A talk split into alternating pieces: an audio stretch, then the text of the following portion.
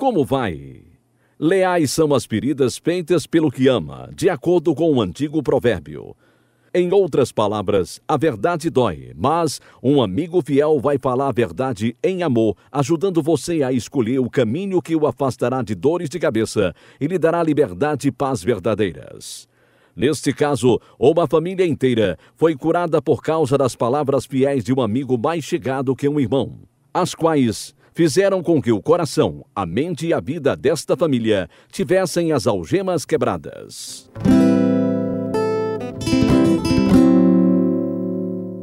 Este é o programa Algemas Quebradas, que conta histórias verdadeiras de vidas a fim de iluminar seu dia e tornar sua jornada mais leve. É produzida em Chicago pela missão Pacific Garden. Todos nós precisamos de palavras de encorajamento na vida, especialmente uma pessoa que vive na rua e passa fome, vergonha e desânimo todos os dias. Desde 1877, a missão Pacific Garden tem sido uma porta para as almas desamparadas, alcançando-as com o amor de Deus e ajuda material, graças a doações financeiras de amigos que a mantêm de portas abertas. Através da missão, nasceu Algemas Quebradas há mais de 51 anos, alcançando o mundo através do rádio ao contar os testemunhos verdadeiros daqueles a quem Deus redimiu. Igual a vida das pessoas cuja história vamos já contar, a luz vai passando de um coração para outro à medida que cada vida é transformada. E agora, numa irradiação mundial, eis o programa número 2661, versão brasileira 27, da série Algemas Quebradas. O programa que faz você olhar para si mesmo e pensar. Doris, Ouvi um barulho lá embaixo. Alguém entrou em nossa casa. Esta cadeira deve mantê-lo lá fora. Escute. O que vamos fazer? Mamãe. Psst, não acorde sua irmã. Ela vai chorar e eles então saberão onde estamos. Sabe, queria que seu pai estivesse aqui. Talvez Talvez possa entrar em contato com ele no trabalho. Já sei. Vou abrir a janela, vou pedir a primeira pessoa que passar aqui para chamar ele. Lá vem alguém. Socorro! Ajude-nos! Vai chamar meu esposo na fábrica de laticínios. Diga-lhe que corra para casa. Alguém aqui dentro. Há alguns anos, irradiamos o testemunho de Lilian Steger, uma mulher que passou anos como escrava da ansiedade e do medo, até que foi liberta. Este é o resto da história. Um drama que não foi contado, de uma vida comum interrompida por um acontecimento muito especial que levou ao livramento três gerações. Tudo começou com um menino chamado Paulinho Bar, neto de Lilian. Esta é a história verdadeira dele e de sua família, a primeira de duas partes, segundo o relato da mãe dele, Doris Bar, agora mesmo em Algemas Quebradas. Sou Doris, a filha de Lilian Steiger. Até onde consigo me lembrar, mamãe vivia no medo e insegurança. Problemas que começaram na infância por causa de um pai alcoólatra e uma mãe cheia de amargura, os quais a deserdaram quando ela casou com meu pai, porque ele tinha uma religião diferente. Dois anos depois que nasci, a mãe dela finalmente apareceu. Eu vivia metida em encrencas, o que piorava a ansiedade de minha mãe. Quando o acidente aconteceu, ela desmoronou, igual ao dia em que eu quis dar uma de durona e cair da varanda. Ei, o que há de errado? Doris caiu e bateu com a cabeça no chão. Oh, Doris, que corte horrível! Haroldo, olhe quanto sangue! Ela vai morrer! Oh! Não, ela não vai morrer. Venha, vamos levá-la ao médico. Não! Não posso! Meu bebê! Lilian, por favor, controle-se. Vamos, lindinha. Papai vai levar você. Aos quatro anos, já era rebelde e fugia para a casa de minha avó, que ficava a três quilômetros de casa. Por isso, quando comecei a estudar, mamãe me levava todos os dias. Eu a via no recreio, super protetora e ansiosa, vigiando-me do lado de fora do parquinho da escola. Quando minha irmã Eleonor nasceu, os medos de mamãe aumentaram. Às vezes, não deixava a gente à escola porque tinha medo de estar sozinha. Papai tinha muita paciência com ela, mesmo quando ela o mandou buscar no trabalho. Lilian, Estou aqui com as meninas. já olhei a casa inteira. Não tem ninguém aqui. Tenho certeza que ouvi o barulho de alguém lá embaixo, Haroldo. Olha, provavelmente foi só um galho de árvore batendo na casa.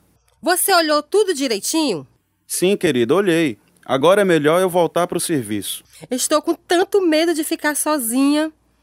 Não precisa ficar com medo, Lilian. Nunca aconteceu nada com você. Só porque não encontrou ninguém não significa que não estivesse aqui. Provavelmente fugiram quando gritei por socorro. Estou apavorada. Olha, as portas estão fechadas com a chave. Você está perfeitamente segura agora. Não, nunca estou segura. Talvez esteja morta quando você voltar. Os anos se passaram, mas a ansiedade da minha mãe não. Com a flexibilidade das crianças, minha irmã e eu aceitamos o comportamento da mamãe. Era o jeito dela. Mamãe tinha medo do escuro, do desconhecido e de morrer. Cada doença que tinha era potencialmente fatal. Quando eu saía de casa, ela nos dizia todas as coisas ruins que podiam acontecer. Fiquem longe de estranhos. Vocês não sabem o que podem fazer. Tá bem, mamãe. Preste bem atenção. Fique de olho em sua irmã, especialmente quando forem atravessar as ruas. Não deixe correr. Ela pode cair e se machucar. E se qualquer pessoa importunar vocês, peçam socorro. Não confie em todo mundo. Tá bem, mamãe, eu sei. Estou me sentindo mal de novo. Se alguma coisa me acontecer, cuide da Leonor. Tá bem, mamãe. Espero que minha doença não seja fatal. Mamãe e papai nunca iam à igreja, mas mandavam eu e a Eleonor cada semana. Papai trabalhava numa vacaria até que fechou. Depois conseguiu trabalho numa loja de ferragens. Ele não tinha nem mesmo um carro, mas possuía um coração compreensivo e amava minha mãe de verdade. Meninas, já estão prontas para ir à igreja? Eu já. A Eleonor está se vestindo. É melhor tomar o café antes de saírem. Você está muito linda, Doris. Já está ficando uma mocinha. Você está parecendo sua mãe quando a vi pela primeira vez. Andando pela rua? Isto mesmo. Pensei que era a moça mais linda que já tinha visto. E ainda é. Estava a caminho para a festa com alguns amigos e, puxa, fiquei surpreso quando a vi. Não perdi tempo para conhecê-la. Não foi, Lili? Você era muito atrevido. Bem, eu sabia que você tinha nascido para mim. Amor à primeira vista. Espero que aconteça a mesma coisa comigo. Você só tem 16 anos, minha filha. Ainda há muito tempo até pensar em namorar. Posso ir ao parque de diversões hoje com a Margarida? Claro, querida, com certeza. Os brinquedos lá são muito perigosos, Arudo. Há todo tipo de gente lá. Vou morrer de preocupação se você for, Doris. Vai dar tudo certo, Lilian. Vamos andar de carrossel, Margarida. Legal, vamos sim. Ainda uma entrada. Suba, já vai começar a rodar. Quero cavalo preto. O que há de tão divertido num carrossel? É legal, mas a que horas você tem que chegar em casa, Doris? Você conhece a mamãe. Tenho que estar lá até às 10. Ainda bem que ela deixou você vir comigo. Não olha agora, mas acho que aqueles rapazes estão olhando para nós. Hum, eles são os gatinhos, especialmente de camisa azul. Estão vindo em nossa direção, pode ter certeza. Foi assim que conheci Paulo. Ele e o amigo nos levaram para outros brinquedos. Depois me perguntou se podia encontrar-se comigo de novo. Marquei um dia na semana seguinte. Sua mãe ficou super preocupada por você sair comigo. Não é por sua causa, Paulo. Ela se preocupa com tudo. Então você não pode mesmo andar de carro comigo? Sozinha, nunca. Quantos anos você tem? 16. E você? 19. Acabei de comprar um carro, por isso pude vir vê-la. Moro a 64 quilômetros daqui. Puxa, quanto tempo levou até chegar aqui? Uma hora. A gente não vai ter muito tempo juntos, Sinto muito, Paulo. mas você vale a pena. Após namorarmos seis meses, sabíamos que estávamos apaixonados. Paulo pediu a meus pais que permitisse que ficássemos noivos. Eles concordaram, mas não deixaram que casássemos. Éramos jovens demais. Finalmente, fugimos e casamos escondidos. Depois voltamos para casa e contamos tudo a meus pais. Oh, Doris, que coisa horrível! Você é uma menina ainda. Não tem idade para se casar. Vocês me disseram que iam dar um tempo. Mas a gente não aguentava esperar mais. Como é que vão viver? Tem um ótimo emprego, dona Lilian. Mas Doris não sabe fazer nada de comida, nem o que significa ser esposa. A senhora também não sabia, mamãe, mas aprendeu. Por isso, posso aprender também. Já tinha quase 21 anos quando seu pai e eu nos casamos. É uma diferença grande. Como vão pagar as contas? E se algo acontecer, estamos em guerra, vocês sabem. Dona Lilian, não se preocupe. Sabemos que estamos em guerra. Foi por isso que não queremos esperar. Cedo ou tarde, vou ser chamado para me alistar. Enquanto isso, tenho um ótimo emprego e vou cuidar muito bem de Doris. Prometo, eu a amo muito. Ó, oh, Paulo, concordo. Lilian, não vamos mais falar sobre esse assunto, está bem? Paulo trabalhava para valer. A gente se mudou para o nosso próprio apartamento e depois de um ano e um mês de casados, nosso filho Paulinho nasceu. Dois meses depois, meu marido foi chamado pelo exército. Por isso, eu e o bebê voltamos a morar com meus pais. Após o treinamento de recrutas, Paulo se tornou paraquedista com o 11º Batalhão de Paraquedistas, a 29 quilômetros por trás das linhas inimigas, antes da invasão à Normandia. Naquele tempo, eu não sabia nada disso. Bem, como estão minhas garotas? Não muito bem. Ainda não recebemos uma só carta de Paulo. Não deixa que isto a desanime, Doris. Oh, papai, por que ele não escreve? Já faz meses desde que viajou. Você sabe o quanto é difícil mandar cartas de um continente para o outro. Os barcos da Alemanha estão afundando todos os navios que podem. O senhor trouxe o jornal, papai? Trouxe sim, está bem aqui. É tão difícil não saber onde nem como ele está. É difícil mesmo, Doris, mas ele está bem. Olha, aqui tem um artigo sobre os paraquedistas. Tem até fotos. O que o artigo diz? Alguns caíram na água e se afogaram. Que coisa horrível! Alguns caíram nas árvores e os alemães atiraram neles. Olha essa foto! Este homem parece com o Paulo, não parece? Parece não, de jeito nenhum. Não deixe sua imaginação lhe pregar peças, Doris. Vai dar tudo certo com Paulo. E por que ele não escreve? Paulo fora ferido no braço e haviam levado de volta à Inglaterra a fim de se tratar. Finalmente recebemos notícias dele. Ele juntou-se ao batalhão que estava reunido na Inglaterra e depois o batalhão saltou do avião na Holanda. Seu terceiro salto foi em Bagstone, na Batalha de Bug. A Batalha de Bug dominou os noticiais durante várias semanas no Natal de 1944. Continuamos na esperança de que Paulo ia sobreviver, e ele sobreviveu. Quando a guerra acabou, esperamos ansiosamente por sua volta. Certa noite, já tarde, alguém bateu à porta. Quem será a uma hora dessas? Cheguei! Paulo! Oh, Paulo, senti tanto sua falta!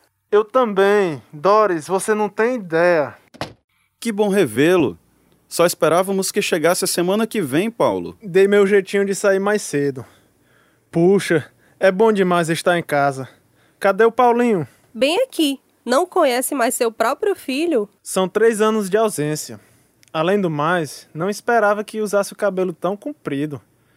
Ei, Paulinho, amanhã vamos ao barbeiro, ok? E seu braço, Paulo? Ficou bom? Está ótimo, sarou direitinho.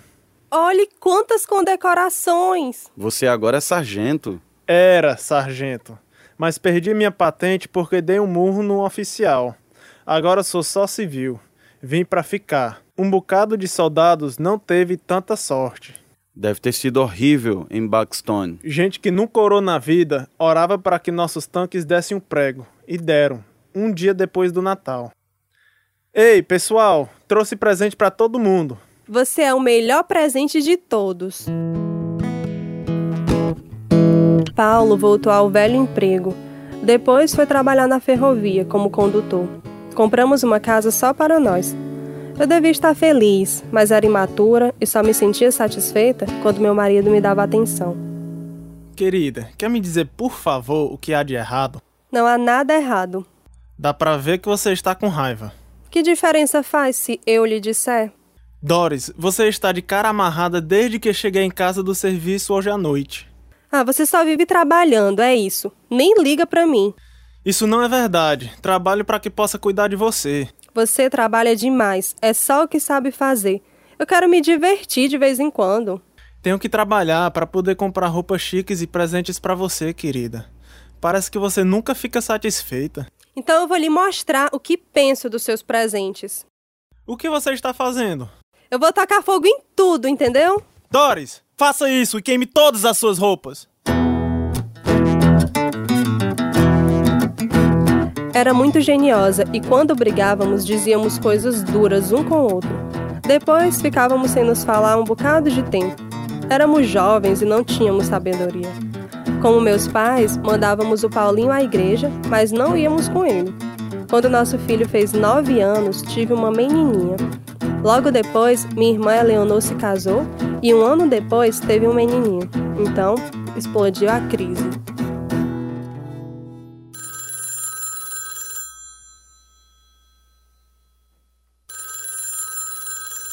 Alô? Doris? O Davi me deixou. Oi, Eleonor, o que aconteceu? Não sei. Tentei. Tentei tanto ser uma boa esposa. Você é uma esposa boa, Eleonor. Você se desdobra para agradá-lo. Não sei o que fazer. Pensei tanto que ele me amasse. Ele disse por que estava indo embora? A uma outra mulher. Como teve coragem de fazer isso comigo? Será que adiantava se falasse com ele? Não. Papai e mamãe tentaram, mas ele nem quis escutar. Levou tudo que era dele. O que vou fazer? Ai, Leonor, eu sinto tanto. Eu sei o quanto está sofrendo. Por que, que você e o Davizinho não voltam a morar com mamãe e papai? Pobre Leonor está arrasada. Quer dizer que vão se divorciar? Temo que sim. Estou muito preocupada com ela. Está tão deprimida. Davi a dominava, mamãe. É melhor que ela fique mesmo sem ele. Acho que não. Ela está deprimida demais. Ainda bem que ela voltou a morar com vocês. A senhora pode ajudá-la a superar esta crise, mamãe. Talvez. Mas mesmo assim ainda me preocupo com ela. Dê um tempo. Daqui a pouco isso passa. E se ela piorar? Bom, e que tal ter um netinho aqui? Fico todo o tempo preocupada, com medo que se machuque. Fico todo o tempo de olho nele. Mamãe, a senhora poderia cuidar da Linda uma semana? Uma semana? Para onde é que você vai? Bom, eu e o Paulo nunca tivemos uma lua de mel porque fugimos. Queremos ir a um hotel fazenda. Um hotel fazenda? Não é perigoso? Acho que não. E o Paulinho? Vamos mandá-lo para um acampamento. Sozinho? Ele vai estar seguro lá? Vai, mamãe, não se preocupe. Bem, ouvi no rádio o senhor falando sobre um acampamento religioso. Por que não telefona para lá e vê se o Paulinho pode ir? Acho que seria muito mais seguro. Bom, nunca havia pensado em acampamento religioso. A senhora tem o número do telefone? E o que será que o Paulo vai dizer? Ah, mas ele já concordou em deixar ali o acampamento, não vai fazer diferença se for ou não religioso. Além do mais, vai ser uma grande experiência para o Paulinho. Não tínhamos a mínima ideia, quando fomos deixar o nosso filho no acampamento naquele domingo, que esta experiência ia transformá-lo e que nunca mais seria o mesmo. Não sei, Doris. O que você acha? Ele vai gostar. Não parece muito animado aqui. É, domingo não há muito o que fazer. Pensei que acampamento significava atividades. Este lugar parece morto. É meio estranho, mas talvez os conselheiros tenham folga no domingo. Só espero que o Paulinho não fique entediado. Paulo e eu nos divertimos a valer no Hotel Fazenda. Andamos a cavalo, fizemos churrasco ao ar livre e íamos a todo tipo de diversão à noite. Mas minha felicidade não durou muito tempo. Quando voltamos para casa, o Paulo voltou a trabalhar e eu senti o vazio que sentia antes. Paulinho, porém, estava muito animado. Quer dizer que gostou mesmo do acampamento, hein, meu filho? Foi muito legal, mamãe. Que bom. Estávamos com medo que você ficasse entediado. De jeito nenhum. Decorei um bocado de versículos na Bíblia. Está vendo? Eles até me deram uma Bíblia. Ah, legal. Coloca estas coisas na mesa para mim. A senhora sabia que Deus ama a mamãe? A Bíblia diz: Porque Deus amou o mundo de tal maneira que deu seu único filho para que quem nele crê não pereça, mas tenha a vida eterna. Você decorou esse versículo? Esse e muito mais. Espere só até seu pai ouvir isso. Aprendi no acampamento que o céu é um lugar perfeito. Ninguém pode ir para lá a não ser que seja perfeito também. Bem, felizmente Deus faz concessões. Somente através de Jesus, mamãe. A senhora tem que ser perfeita, e ninguém é, nem mesmo a senhora. Tenho certeza que Deus pesa o que fiz de bom e o que fiz de mal. E se viver direitinho, o bem vai pesar mais que o mal. Não, mamãe. Deus diz que todos nós somos pecadores e o salário do pecado é a morte. Ei, filho, vamos lá. Você já está levando tudo ao extremo. Afinal de contas, eu nunca matei ninguém. Olha aqui, mamãe. Leia isto em Romanos capítulo 3, versículo 23.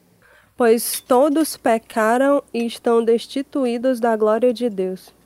Bom, naturalmente, todo mundo peca um pouquinho. Agora leia este versículo em Romanos capítulo 6, versículo 23. Pois o salário do pecado é a morte, mas o dom gratuito de Deus é a vida eterna em Cristo Jesus, nosso Senhor. Entendeu? Ninguém por si mesmo merece o céu. Ninguém mesmo é um presente. E por que Deus ia fazer isso tão fácil? Porque não há outro jeito, mamãe. Além do mais, não foi assim tão fácil para Jesus. Acho que você está lendo tudo errado. Eu tentei ser uma pessoa boa a vida inteira. Isso tem que valer para alguma coisa. Deus mandou Jesus, seu único filho, para morrer pela senhora, para que a senhora possa ir para o céu. Este é o único pagamento pelo pecado que Deus aceita. Se a senhora pudesse ir para o céu, só porque é boazinha, por que Jesus ia morrer na cruz? Gente mal matou. Creio que ele é o filho de Deus e tudo mais. Deixe-me ler uma coisa para a senhora que aprendi em Efésios capítulo 2, versículos 8 e 9. Marquei-os na minha Bíblia. Pois vocês são salvos pela graça, por meio da fé. Isto não vem de vocês, é dom de Deus, não por obras para que ninguém se glorie. O perdão para o pecado é um presente de Deus, mamãe. A senhora não pode fazer nada em troca dele, é Deus quem o dá. Escute só esses versículos em Romanos capítulo 10, são claros demais. Se você confessar com a sua boca que Jesus é o Senhor e crê em seu coração que Deus o ressuscitou dentre os mortos, será salvo. Pois com o coração se crê para a justiça e com a boca se confessa para a salvação. É, dá pra ver que aprendeu tudo sobre esse livro em tempo recorde. Ainda não compreendeu, mamãe? A senhora tem que confessar que é pecadora e pedir a Jesus que a perdoe e venha morar em seu coração. Eu não quero ouvir mais nada sobre isso, Paulinho. Por quê, mamãe? Por que não? Mamãe, se a senhora não crê no que Deus diz na Bíblia, e se não pedir que Ele a perdoa, venha morar em seu coração, a senhora vai para o inferno. É melhor ter certeza que vai viver do jeito que está falando, Paulinho. Você pode falar sobre isso com seus amigos, mas não comigo. Não entendi o tumulto em meu coração à medida que meu filho falava de modo tão convincente sobre Jesus e a cruz. Não ia admitir para ele, mas o que me dissera me fez pensar. Por isso comprei uma Bíblia e comecei a lê-la. Já que Paulo trabalhava à noite, então às vezes passava a noite inteira acordada lendo a Bíblia. Primeiro o Evangelho de João, depois o Novo Testamento.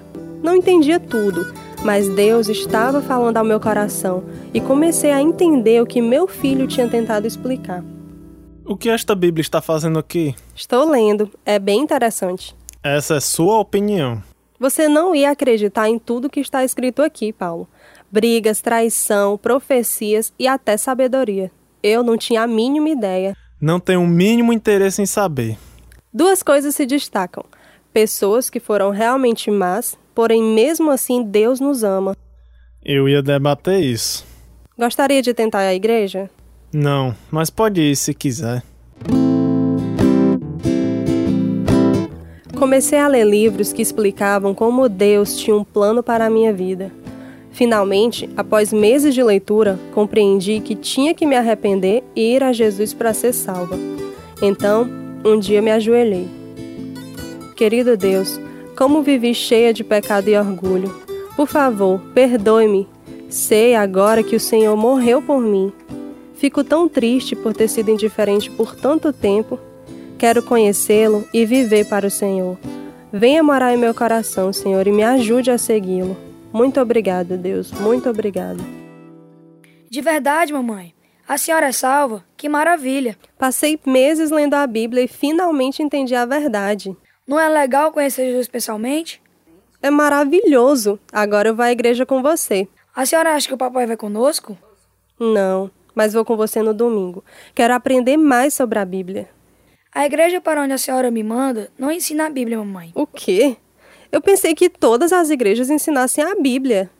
O pastor passa o maior tempo falando sobre o que está acontecendo ao nosso redor. Mas como pode ser isso? Não sei, mas é desse jeito que estou lhe dizendo. Não é nada do que aprendi no acampamento.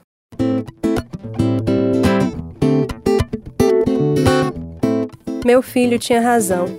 Por isso, tentamos várias outras igrejas com o mesmo resultado. Tentei vários estudos bíblicos nas casas, mas sempre havia inconsistências com a Bíblia. Deus ia mudar tudo isso e abrir uma porta para uma compreensão mais profunda de Sua palavra, porque estava me preparando para mudanças drásticas e para um futuro de serviço a Ele.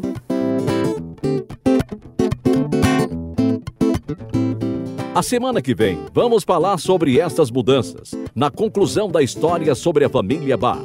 E você, querido ouvinte, tem certeza que seus pecados foram perdoados e que vai para o céu algum dia? Jesus disse em João capítulo 5, versículo 24: Eu lhes asseguro, quem ouve a minha palavra e crê naquele que me enviou, tem a vida eterna e não será condenado, mas já passou da morte para a vida.